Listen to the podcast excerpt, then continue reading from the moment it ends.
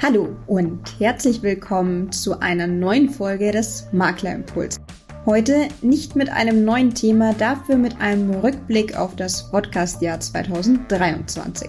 Auf die Ohren gibt es uns aber auch zwischen den Jahren im Rückblick auf allen bekannten Podcast-Plattformen und als Videoformat auf zürich-maklerimpuls.de. Viel Spaß! Ein fröhliches Hallo und herzlich willkommen zu diesem Weihnachtsmaklerimpuls. Ist jetzt echt schon wieder Weihnachten. Es ist echt unglaublich, wie schnell dieses Jahr umgegangen ist. Unfassbar, geht mir ganz genauso. Die Weihnachtszeit ist schon wieder angekommen. Das Jahr ist vorbeigerannt. Und auch in den Medien ist ja die Weihnachtszeit klassisch ein Moment, in dem man mal innehält und einen Blick zurückwirft. Das möchten wir auch heute mit euch tun und zwar auf die letzten Ausgaben des Maklerimpuls auf Sendung Vodcast. Genau, da haben wir einige Highlights aus den zurückliegenden Sendungen für euch zusammengeschnitten. Äh, da steigen wir jetzt mal ein, aber natürlich erst dann, wenn wir auch dieses Mal die Opening Bell zum Einsatz gebracht haben. Und das ist, gebührt natürlich wieder dir. Gebührt mir die Ehre, dann würde ich sagen, los geht's.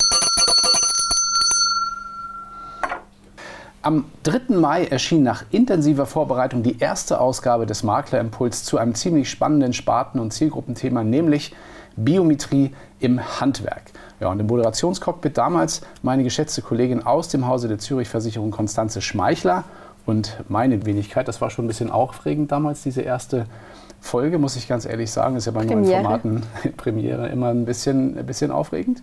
Ja, und als Gäste in der Folge hatten wir den Themenmanager Leben der Zürich, Thomas Wapnick, mit dabei und einen Versicherungsmakler, der sich in seinem Unternehmen ganz und gar auf die Absicherung von Handwerkern spezialisiert hat. Kein geringerer als, ich glaube, ihr kennt ihn, Rainer Schamberger. Schauen wir da mal rein.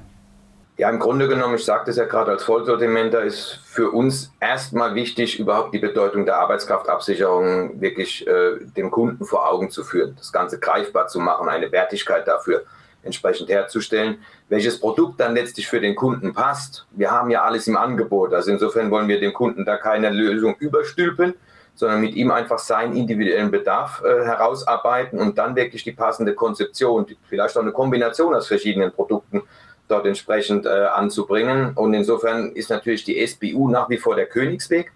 Nichtsdestotrotz ist aber in der SBU natürlich äh, auch das Pricing immer eine wichtige Thematik. Das heißt, gerade für Lehrlinge oder gerade handwerklich tätige Personen ist natürlich die Prämie oftmals sehr, sehr hoch mhm. und teilweise auch nicht wirklich äh, bedarfsgerecht dann äh, entsprechend zu vorsorgen. Und äh, daraus ergibt sich dann eben die Überleitung auf andere äh, Möglichkeiten, wie jetzt eine Grundfähigkeitsabsicherung, eine Erwerbsunfähigkeitsversicherung oder vielleicht auch eine schwere Krankheitenpolice oder eben eine Kombination aus beidem. Also das hängt immer ganz vom individuellen Bedarf ab und da probieren wir eben auch unseren Partnern dort möglichst viel zur Hand zu geben, um eben den individuellen Bedarf herauszuarbeiten. Zum einen, es ist eine recht große Zielgruppe. Deswegen habe ich nochmal den Fokus auf zwei Gewerke gelegt. Ich meine, wir haben 560.000 Handwerksunternehmen in Deutschland, fast 5,6 Millionen Beschäftigte. Und die machen fast 650 Millionen oder Milliarden. Müsste ich mal 650 Milliarden Umsatz machen die. Ja, das ist also von den Zahlen finde ich ganz spannend und es ist eh eine sehr treue Zielgruppe. Ähm, ja, man selbst ein bisschen mit der Struktur manchmal helfen muss, wenn es nicht gerade der Geschäftsführer ist. Und von der Seite aus, ähm, das sind die, die aus meiner Sicht den Berater wirklich brauchen und dafür auch dankbar sind. Deswegen habe ich sie gewählt. Hm, für mich ist das Handwerk ja ohnehin die Zielgruppe, die die Biometrieberatung am meisten benötigt, weil die Wahrscheinlichkeit ja am höchsten ist, dass dem was passiert. Ne? Entweder sind es immer solche sogenannten Routinetätigkeiten, körperliche Tätigkeiten, das ist halt eine hohe Belastung körperlich. Das heißt, die Prämien sind auch recht hoch. Ne? Das heißt, deswegen schrecken manchmal der, der ein oder andere von der Absicherung zurück. Und gerade da ist ja eigentlich dann der Aufklärungsbedarf da, dass man denen sagt, die Prämien sind ja deswegen hoch, weil die Wahrscheinlichkeit hoch ist, dass dir was passiert. Für Folge 2 waren wir dann schon im Sommer und zwar war das Thema Gewerberechtsschutz bei Start-up-Unternehmen. Wer wäre da ein besserer Gesprächspartner gewesen als Holger Hegemann? Aus der Gründerfinanz. Er ist Geschäftsführer, BAV-Experte und Gewerberechtsschutzexperte. Gemeinsam mit meinem Podcast-Kollegen aus der Zürich, Bernd Funke, hatten wir ihn zu Gast und auch Arndt Stange, Head of Legal und gelernter Jurist. Zunächst aber einmal ein Blick auf Holger Hegemann, der erklärt, worauf es denn der Startup-Szene ankommt. Was zeichnet die Start-up-Szene im Gewerbebereich überhaupt aus? Also grundsätzlich ist sie extrem verantwortungsvoll, was man vielleicht, wenn man als Außenstehender so ein bisschen auf die Startup-Szene guckt, die immer so ein bisschen hip daherkommt und äh, coole Events hat, ähm, dass man das vielleicht gar nicht zwingend so, so äh, wahrnimmt. Aber sie hat sehr früh einen Bedarf auch für Versicherungsschutz, den sie auch erkennt und mit dem sie sich dann auch an uns wenden. Das heißt, wir gewinnen sehr stark neue Kunden äh, darüber, dass äh, Startups wissen, in den ersten Momenten ihrer Gründungsphase sollten sie sich auch mit diesem unangenehmen Thema auseinandersetzen. Was für mich auch gleichzeitig ein Zeichen ist, gute Gründer, die kümmern sich auch um die unangenehmen Themen. Arndt Stange wiederum sagt in seinem Statement, Unwissenheit schützt vor Strafe nicht. Was er damit meint und warum er im gleichen Zug unterstreicht, warum das Produkt der Zürich hier große Hilfe leistet im Bereich Gewerberechtsschutz, das seht ihr in diesem Rückblick. Ja, per se grundsätzlich kann ich das bestätigen, dass äh, die Gewerberechtsschutz durchaus auch mal übersehen wird. Ich glaube aber mhm. und bin der festen Ansicht, dass derjenige, der seinen Kunden wirklich umfassend berät, an dem Thema Rechtsschutz nicht vorbeikommt. Gerade dadurch, dass wir einen sehr modularen Produktaufbau haben, glaube ich, dass der Bereich gerade des Strafrechtsschutzes ein ganz, ganz wesentlicher äh, Punkt ist und das Pendant und das Produkt DNO-Versicherung, wie Holger eben gesagt hat, tatsächlich auch super ergänzt. Gerade mhm. Gründer haben ein erhöhtes Gefahrenpotenzial, denken wir, ich möchte jetzt nicht kriminalisieren, an das Thema Insolvenzverschleppung. Das geht ganz, ganz schnell. Oder auch, äh, dass man ja nicht mehr so ganz so zweckgerichtet Fördermittel verwendet. Da schützt Unwissen Licht vor Strafe leider und da ist man ganz schnell auch in irgendwelchen strafrechtlichen Tatbeständen, die gerade auch vor allen Dingen den Geschäftsführer da in dem Bereich betreffen. Ja, meine lieben Zuschauerinnen und Zuschauer, rund 11 Millionen Babyboomer gibt es derzeit in Deutschland. Das sind all die Menschen, die in den nächsten 10 bis 15 Jahren voraussichtlich in den Ruhestand gehen werden. Eine ziemlich große und auch sehr heterogene Zielgruppe und ein Riesenthema für Beratung und Vertrieb, gar keine Frage. In Folge 4 des Maklerimpuls haben Konstanze und ich uns dieser Zielgruppe, dieser spannenden Zielgruppe ein wenig genähert und das mit zwei großartigen Gästen aus dem Hause der Zürich Versicherung war dabei der Themenmanager Live Tobias Reiter und aus dem Hause Covago, ein, würde ich mal sagen, durchaus ein Urgestein des deutschen Versicherungsvertriebs, äh, den Mitgründer von Covago, Herbert Nissel. Viel Spaß dabei. Ein Produkt, das nennt sich Vorsorge Invest Spezial. Mhm. Diese Vorsorge Invest Spezial haben wir übrigens seit, ja im Grunde seit 2003 am Start, also 20 Jahren mittlerweile. Mhm. Und die haben wir wieder so erweitert, ergänzt, erneuert, dass sie immer den jeweiligen Kundenbedürfnissen angepasst werden kann. Die meisten Vorteile haben wir auch in den Bestand weitergegeben. Das ist, glaube ich, auch ein wichtiges ein wichtiger Baustein, um Vertrauen zwischen auch Versicherer und Kunden aufrechtzuerhalten. Mhm. Um jetzt nochmal auf die Frage zurückzukommen, wir haben die jetzt im letzten Jahr mal komplett nochmal erneuert, was die hinten raus, diese Endsparphase angeht mhm. und haben sie nochmal komplett flexibler gemacht, um eben wieder auf dieses Renditedreieck zurückzukommen. Äh, Rendite äh, zu ermöglichen, aber gleichzeitig auch Liquidität zuschauen. In den letzten zehn Jahren war lange Zeit die Inflation relativ weit unten, statistisch gesehen. Wenn wir Verbrauchsindizes nehmen, dann ist sie ein bisschen höher und sage und schreibe, im letzten Jahr hatten wir eine Inflationsrate von 6,9 Prozent und wir wissen alle, wenn wir eine Geldmehrung sicherstellen wollen, dann muss die Rendite der Anlage über der Inflationsrate liegen. Das bedeutet unter dem zweiten Gesichtspunkt, dass die Menschen, die heute mit 63 oder 65 in den Ruhestand gehen, eine deutlich höhere Lebenserwartung haben, 15, 20, 25 oder länger, dann ist das Thema Inflation auf jeden Fall ein gewichtiges Momentum. Ja, meine Lieben, das waren sie, unsere Rück- und Einblicke in acht Monate Maklerimpuls auf Sendung. Ich wiederhole an der Stelle gern nochmal, wie schnell die Zeit vergangen ist. Uns hat es unglaublich viel Spaß gemacht. Wir hoffen euch auch. Und wenn euch auch diese Folge Freude bereitet hat, dann werft doch gerne mal einen Blick zurück oder hört noch mal rein in die zurückliegenden Folgen. Die Teaser habt ihr jetzt noch mal aufgefrischt von uns bekommen. Genau. Dann bleibt uns beiden jetzt nur noch euch allen dort draußen eine wunderbare, besinnliche und vor allem friedliche Weihnachtszeit zu wünschen und ich würde mal sagen, guten Rutsch ins neue Jahr. Ins neue Jahr, genau 2024 dann schon. Mhm. Wir sind gespannt und freuen uns drauf und geben ab nach Köln an unsere Co-Hosts. So machen wir es. Hallo und herzlich willkommen auch von unserer Seite vom schönen Zürich Campus in Köln. Heute in einer sehr nostalgischen Szenerie, in einer ja quasi neuen alten Bibliothek. Wir freuen uns sehr, euch ein paar Einblicke zu geben, was dieses Jahr alles so passiert ist. Und ich würde sagen, auch wir starten direkt und Bernd mit der nächsten Folge. Ja, hallo auch von meiner Seite aus. Es geht um die Highlights dieses Jahres und ein Highlight war mit Sicherheit die Folge 4. Da ging es nämlich um das Thema nachhaltige Energien, speziell die Versicherung von Solaranlagen bzw. Photovoltaikanlagen. Ein Thema, was mittlerweile ja fast alle interessiert, da zum Beispiel die Discounter auch mittlerweile ähm, Balkonkraftwerke verkaufen, sodass das Thema wirklich für jeden relevant ist. Und wir hatten zum einen den Experten Markus Reichenberg vor dem Mikro. Er ist zum einen Ausschließlichkeitsvertreter der Zürich und zum anderen Founder der Greensurance Makler AG und gleichzeitig ausgewiesener Experte in der Versicherung von nachhaltigen Energieanlagen.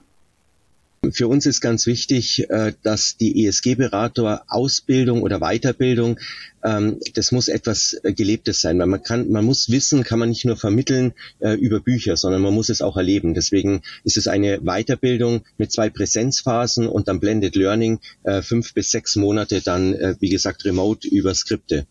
Und wie baut sich die Aus- und Weiterbildung aus oder auf? Ähm, einerseits ähm, geht es um Klimaschutz und um Klimaanpassung. Also wir haben einen Professor dabei, Professor Dr. Stefan Emeis, der äh, erzählt wirklich die naturwissenschaftlichen oder erklärt die naturwissenschaftlichen Grundlagen, angefangen von was ist der Unterschied zwischen Wetter und Klima.